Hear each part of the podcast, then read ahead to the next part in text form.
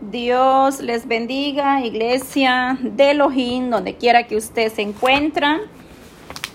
Que el Señor sea guardando, fortaleciendo, llenando de paz, de gozo, de fuerza, fortaleza. Hoy vamos a seguir, gloria a Dios, con la segunda parte de en Génesis 13, 14 al 18. La primera parte era de Génesis del 13 hasta el 14. Ahí nos quedamos y se habló de un trato diferente o de un gesto, no, de un gesto diferente. Y estuvimos meditando en Génesis 13 del 1 al 13, cuando Abraham pone o hace eh, que Lot tome la decisión de qué tierra se iba a tomar o a dónde iba a ir y él a morar. Hoy hablamos del tema el pacto divino, la promesa el pacto de Dios con este varón de fe. Estuvimos hablando. Les dije que vamos a estar dando un estudio referente a estos temas. Lo vamos a hacer eh, en partes porque es mucho lo que hay que hablar. Gloria a Dios con la ayuda del Señor. La tercera parte hablaremos del rescate y la bendición, ¿verdad? Entonces, pero hoy vamos a hablar un poco y meditar en los versos 13, el, eh, Génesis 13, 14 al 18. Son pocos los versos, pero vamos a hablar en ello.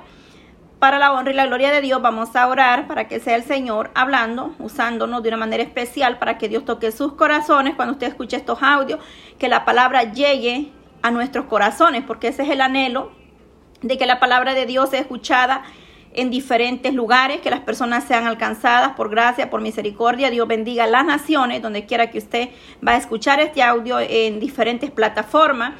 Eh, que usted está ahí en sintonía, gloria a Dios, que sea Dios guardando, bendiciendo su vida y, y si siente compartir estos audios, compártalos con otras personas con los cuales pueden ser de gran bendición, una palabra de aliento, una palabra, una palabra de exhortación, una palabra de, de edificación a nuestras vidas. Vamos a orar. Gracias, Padre. Te damos honra, te damos gloria, te damos gracias, Señor. En este momento, Dios amado, estamos en tu presencia para darte toda la honra, para darte toda la gloria.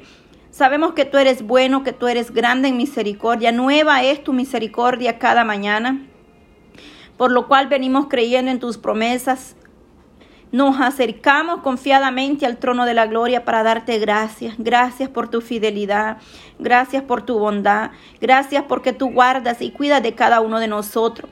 Que tu palabra, Dios amado, llegue a nuestros corazones, Padre, para exhortarnos, para darnos, para vivificarnos a través de ella, porque tu palabra nos vivifica, nos alimenta espiritualmente. Es ese pan de vida que necesitamos, Dios mío, en esta hora, Dios amado pido que seas tú abriendo, Padre, ese oído espiritual, tocando y quebrantando toda dureza en el corazón del ser humano, para que las almas puedan llegar a tu presencia, Dios amado, para que el que esté triste pueda recibir gozo, consuelo, alegría, Señor amado, el que esté enfermo pueda ser sanado en el nombre de Jesús de Nazareno para que tú des fuerzas donde no las hay, Dios amado. Renueves esas fuerzas como las del búfalo, Dios mío. Tú unge nuestra cabeza con aceite fresco y mi copa esté rebosando, Dios amado, en cada uno de nosotros. Tu presencia, tu gracia sea cada día creciendo, Dios mío. Que vayamos como a la luz de la aurora, de aumento en aumento, hasta que el día es perfecto. Que cada día tu perfección es tu obra en nosotros, mi Dios amado. Que a través de tu palabra tú vengas obrando de una manera especial, Dios mío. Porque tu palabra es como espada de doble filo, Señor que penetra hasta lo profundo del alma, Señor. Tú eres el único que quebranta, que liberta, que transforma vidas, que haces cosas nuevas, Padre Santo, en nosotros. No es el hombre, no es la hermana, no es el ser humano, eres tú el que hace cosas nuevas, Padre, en nuestros hijos en el hogar, en la familia, en la iglesia, en cada uno de aquellos que a abrir tu corazón. Tú haces maravillas, Señor. Vienes quitando toda raíz de amargura, todo dolor, todo resentimiento, toda falta de perdón, todo odio, todo egoísmo, Padre. Tú lo quitas de raíz, Dios amado, y haces cosas nuevas en nosotros, mi Dios eterno. Nos ayudas, Padre eterno, para crecer espiritualmente. Aquellas almas que están pidiendo crecer en el Espíritu espiritualmente, Padre, anhelan más de tu presencia. Oh Dios Mío, ayúdales, Padre, dales la fuerza a los que están pasando en prueba, en proceso. Oh Dios mío, tu palabra dice, bienaventurado cuando por mi causa vitupere. Señor, dale fuerza a aquella hermana que está pasando momentos de dolor, pruebas, Señor, que está siendo vituperada, Padre Santo. En tus manos ponemos, Padre, a tu pueblo en general, Dios amado. Oh, las naciones, Dios mío, Bendícelas, Padre, derrama de tu gloria, abre las ventanas de los cielos, Señor, y tu presencia sea derramada sobre todas las naciones, Padre, ahí en las islas, Dios amado. Ahí, Padre Santo, en esas aldeas, Padre, esas montañas, Dios mío, allá donde no podemos llegar, Dios eterno, Centroamérica, Suramérica, América, oh Dios mío, aquí, Padre Santo, Norteamérica, allá en Europa, Señor, las naciones árabes, Dios mío, allá todo África, Señor, glorifícate de una manera especial en los países, oh Dios amado, asiático, glorifícate, Padre eterno, teniendo tu misericordia, Dios de Israel, que tú llegues a cada vida, a cada corazón, Dios amado, fortaleciendo espiritualmente y en todas las áreas de su vida, que el que esté enfermo pueda recibir sanidad.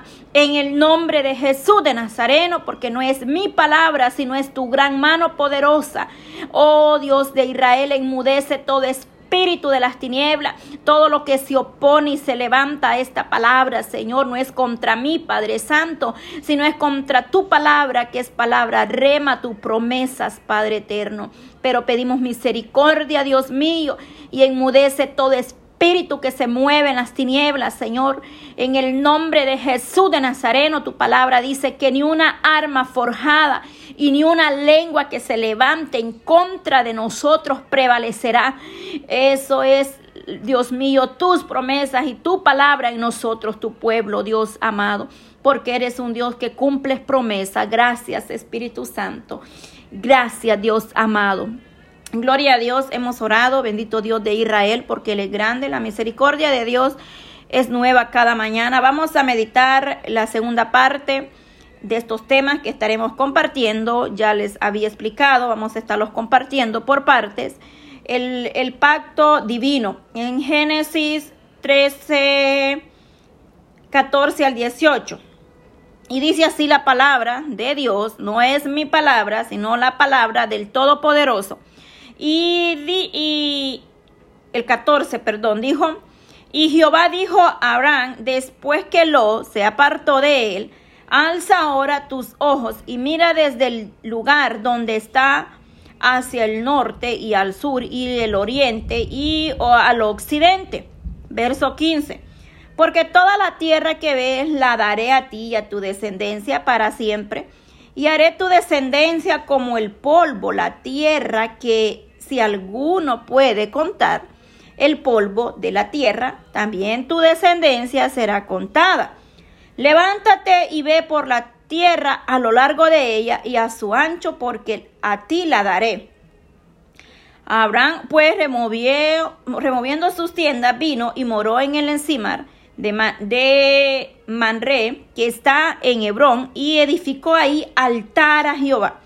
En el, tema pasado leímos estos versos de igual manera, pero hoy vamos a enfocarnos un poco más en ellos para poder hablar de estos eh, versos donde el, Eterno, el Dios de Israel, hace o le, le da la promesa, el pacto divino a este varón de fe.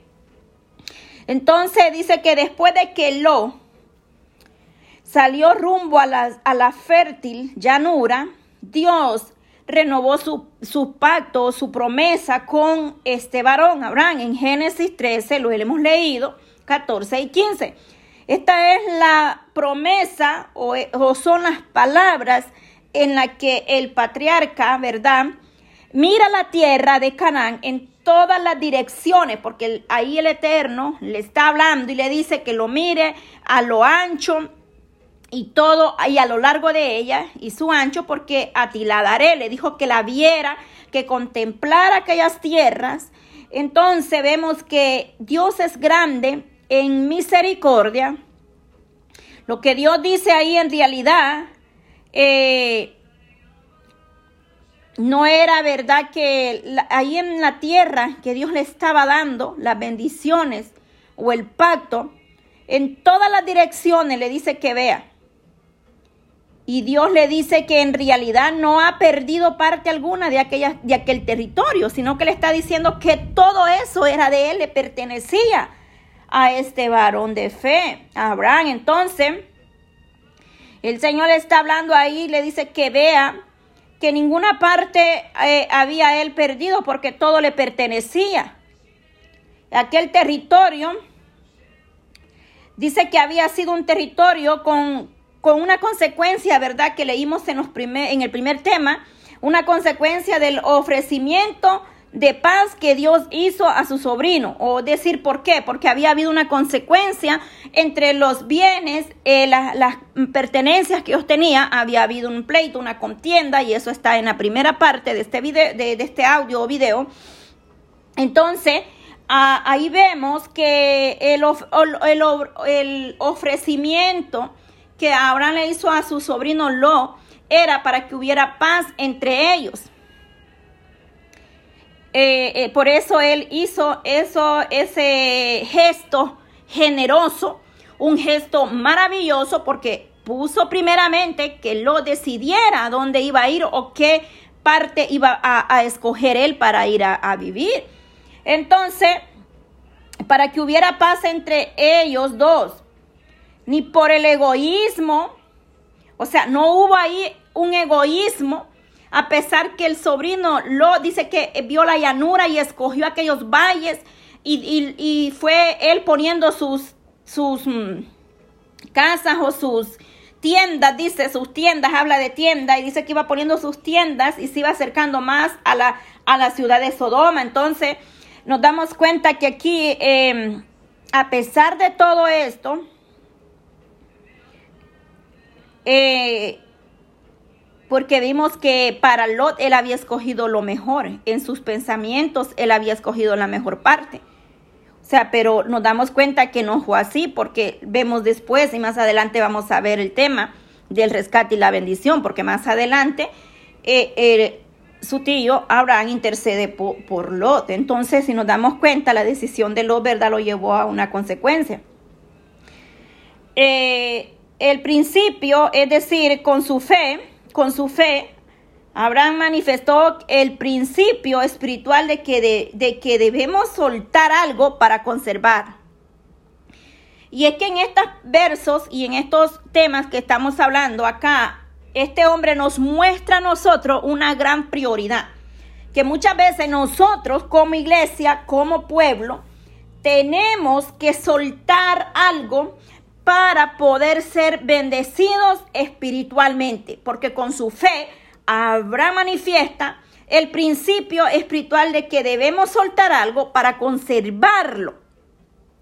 Es decir, eh, él puso primero a, su, a Lot o a su sobrino, así lo vamos a llamar su sobrino, entonces para que escogiera el lugar donde él iba a ir a morar. Podría haber tomado la decisión, Abraham, de, escoger el primero y dejar lo que sobrar y decirle eso te queda a ti, sobrino. Pero él en, no existía ahí egoísmo en ellos dos, sino que él decidió que ah, lo escogiera. Entonces, ¿qué, qué, qué nos deja ver acá? Que muchas veces nosotros tenemos que soltar algo para poder recibir la bendición de lo alto o para poder conservarlo, porque en sí no había perdido nada este varón, porque en estos versos le dice que toda la tierra le pertenecía a él. Entonces, si nos damos cuenta, al dar la prioridad a un buen gesto o un gesto generoso, eh, su disposición a renunciar a la parte de Canaán que lo quisiera para sí. Ahí vemos la gran disposición de ese corazón a renunciar a lo que le dejara a él, en pocas palabras. Pero eh, nos damos cuenta que Abraham conservó toda la tierra de Canaán por voluntad divina, por voluntad del Eterno. Por la voluntad del Dios Todopoderoso, porque cuando Dios te ha hablado que te va a dar y que te va a bendecir de una manera especial, ya sea eh, materialmente o espiritualmente, en todas las áreas que Dios ha prometido bendecirte, Él va a cumplir esa promesa en nosotros. Abraham conservó toda la tierra por voluntad de Dios.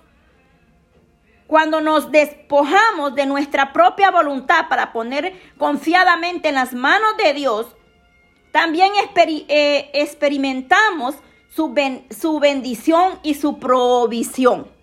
Porque veamos acá claramente lo, que hemos leído, y si usted no ha oído o no ha escuchado el audio de, de la parte 1, pues le invito a que lo escuche para que vaya entendiendo. Esta es la parte 2 de lo que estamos hablando. Al despojarnos de las cosas que a veces más queremos o más eh, nos llama la atención. Es decir, eh, podemos nosotros confiar en Dios. Es decir, qué cosa nosotros nos detiene, qué nos está perturbando para avanzar, para crecer espiritualmente. Este hombre no le importó, él dejó que su sobrino decidiera lo, qué parte iba a agarrar, sin importar lo que eh, pasara en ese momento. Entonces él puso primero la voluntad de Dios, no puso su propia voluntad, sino puso la voluntad de Dios para que nosotros podamos contemplar las bendiciones y la provisión de Dios. Debemos soltar ese yo Debemos soltar ese ego, debemos soltar aquello que estorba en nuestra vida o lo que más nosotros amamos o lo que más nosotros queremos, debemos depositarlo a la voluntad de Dios, darle a Dios la prioridad. Acá Abraham nos enseña algo bien importante. Él tuvo un gesto generoso. ¿Qué sería si nosotros tuviéramos que tomar una decisión parecida? Muchas veces el egoísmo eh, eh, gana y a veces nosotros primero escogemos y le damos al hermano o a la hermana o qué sé yo lo que queremos darle. Pero este hombre nos muestra que él primero le dio la prioridad a su sobrino Lo y que escogiera la parte que él quería donde él iba a habitar para estar en paz, porque había habido contienda, pleito entre los pastores de ellos, ¿verdad? Entonces, este hombre estaba dando esa prioridad. Y por eso Dios prometió a Abraham que le daría una descendencia incontable. En el verso 16, estamos estudiando Génesis 13, 14 al 18. Y en el 16, y haré de tu descendencia como el polvo de la tierra, que si alguno puede contar el polvo de la tierra, también tu descendencia será contada. Es decir, la provisión, la bendición y la promesa que Dios tenía para con eh, su familia, para con Sara. Abraham no solo no, no sabía cómo Dios haría que esto sucediera, porque muchas veces nosotros no sabemos cómo Dios va a obrar en nuestra vida. Porque Dios obra como a Él le place, Dios hace lo que Él quiere hacer en nuestra vida y como Él quiere y, de la manera que Dios trabaja en tu vida es lo mejor. Aunque muchas veces vas a pasar por el fuego, vas a pasar por el proceso, va a doler, va a llorar, vas a tener que caer y vas a tener que levantarte, pero es la voluntad de Dios que nosotros nosotros seamos procesados como iglesia, para que nosotros verdaderamente nos mantengamos humildes ante la presencia de Dios. ¿Cómo Dios iba a hacer eso? Él no lo sabía. De igual manera, hermana, hermano, tú no sabes cómo Dios va a obrar en tu vida de una manera especial, maravillosa. Pero si tú le crees a Dios, algo va a suceder en ti y en mí. Porque cuando nosotros creemos, entonces empieza a suceder y vemos la gloria de Dios. ¿Cómo va a suceder? No sabemos lo que Dios va a hacer, pero lo que Dios haga será bueno y agradable. Él no tenía hijos. Sabemos que él no tenía hijos. Desde, desde, este punto de vista, hasta este momento no tenía hijos. pues sabemos que esto, esto iba a suceder porque él se lo, eh, porque eh, Sara y él no tenían hijos en ese momento. Desde nuestro punto de vista actual, entonces podemos ver que Dios cumplió su promesa y le dio como descendencia a la nación de Israel. Además, Dios envió a Jesús el Mesías, hijo de Abraham y del Salvador del mundo, en Mateos 1, 1. Ahí se nos habla más sobre esto. Y todos los que viven por la fe en Cristo Jesús somos descendientes espiritualmente de Abraham. En Gálatas 3, 7 al 9 se nos habla. Después promete que Abraham que le daría toda la tierra, después de prometerle y darle esa promesa que le daría toda la tierra de Canaán a su descendencia, Dios le ordenó que explorara toda la tierra en el verso 17 que leímos, Dios le ordenó que paseara, que la contemplara, que la observara. Abraham creyó a Dios y la obediencia en cada lugar donde acampaba debía eh, eh, o, levantaba a un altar como testimonio de su fe. Eso lo leímos al final de la lectura en el 18. Abraham pues removiendo su tienda y vino y moró en el encidar de Maré, Manre, Manre que está en Hebrón y edificó ahí altar a Jehová. Es que a donde quiera que tú vas o vamos, vamos a levantar altar a Elohim de Israel. Abraham dedicó su vida a adorar a Dios en todos los lugares de Canaán donde estuvo. La pregunta es, ¿cómo ofrecemos nosotros, la iglesia, nuestra vida a Dios en adoración? Si Abraham nos da un gran ejemplo que a todos lugares de Canaán donde él estuvo, levantaba altar al Dios de Israel. Y nosotros, ¿cómo estamos como iglesia? Donde vamos, en tu casa, donde vayas, tú levantas altar. Le das gracias a Dios por todo donde tú habitas. Debemos de levantar altar en cada hogar. Debe haber un altar a Elohim de Israel. No solamente allá en el templo, en la iglesia. La iglesia espiritualmente somos nosotros.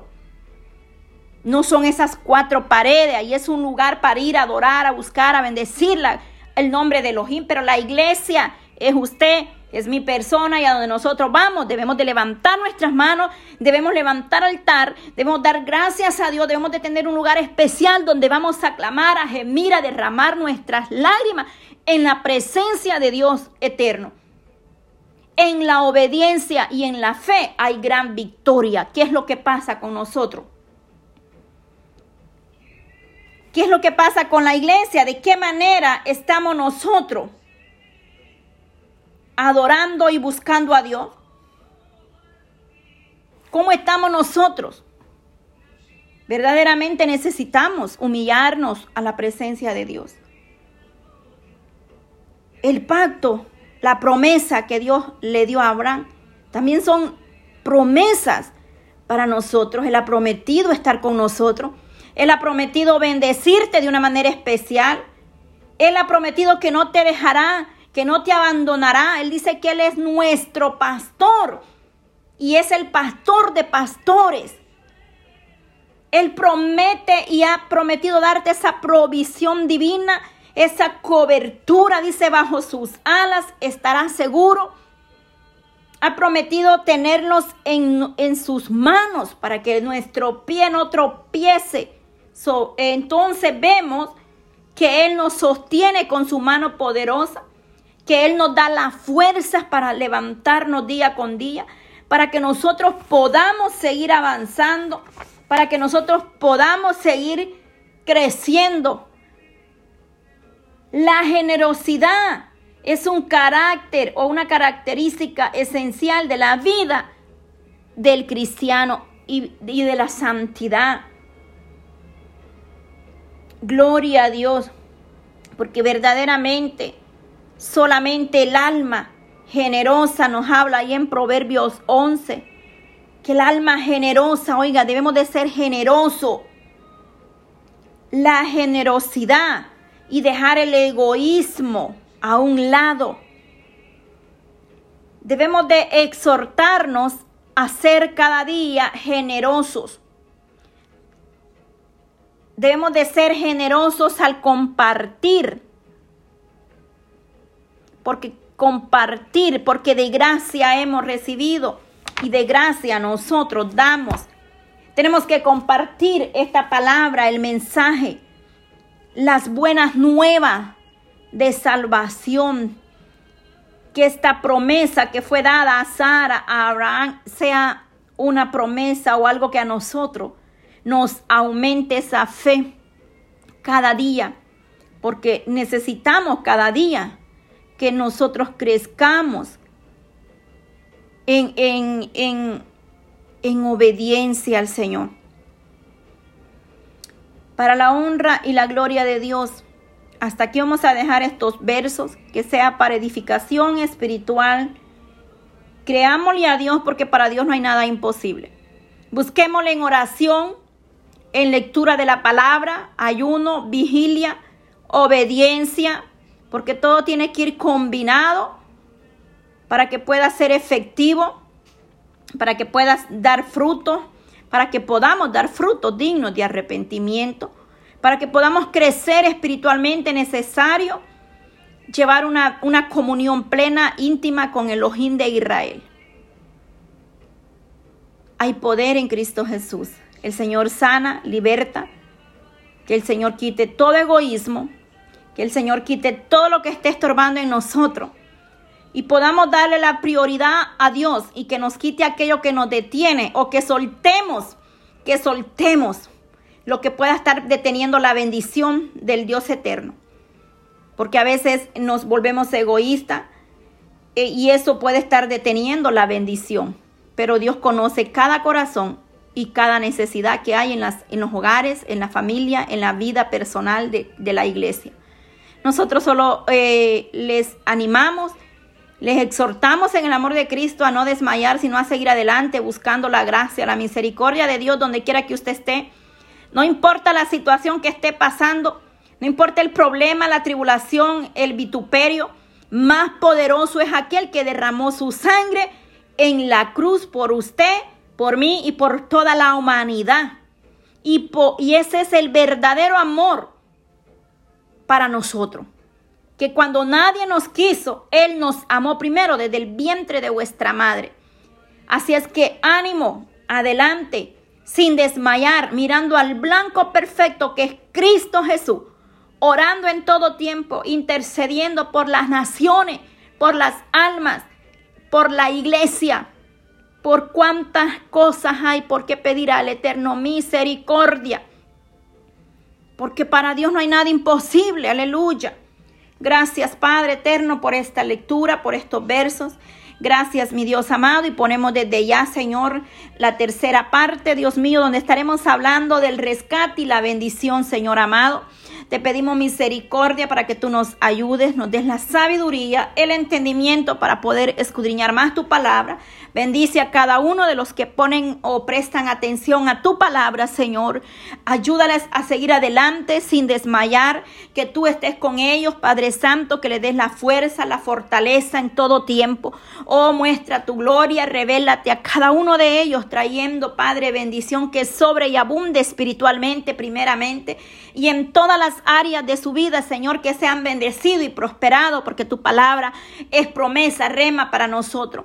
Bendice en esos hogares, desde el más pequeño hasta el más grande, donde podemos llegar a través de estos medios, Señor. Quizás no podemos ir en persona, pero ahí tú llegas. Tu mano poderosa está ahí sosteniéndole, fortaleciendo, prohibiendo donde no hay, Señor. Ahí tú suples, Padre eterno, esas bendiciones de lo alto. En el nombre de Jesús de Nazareno.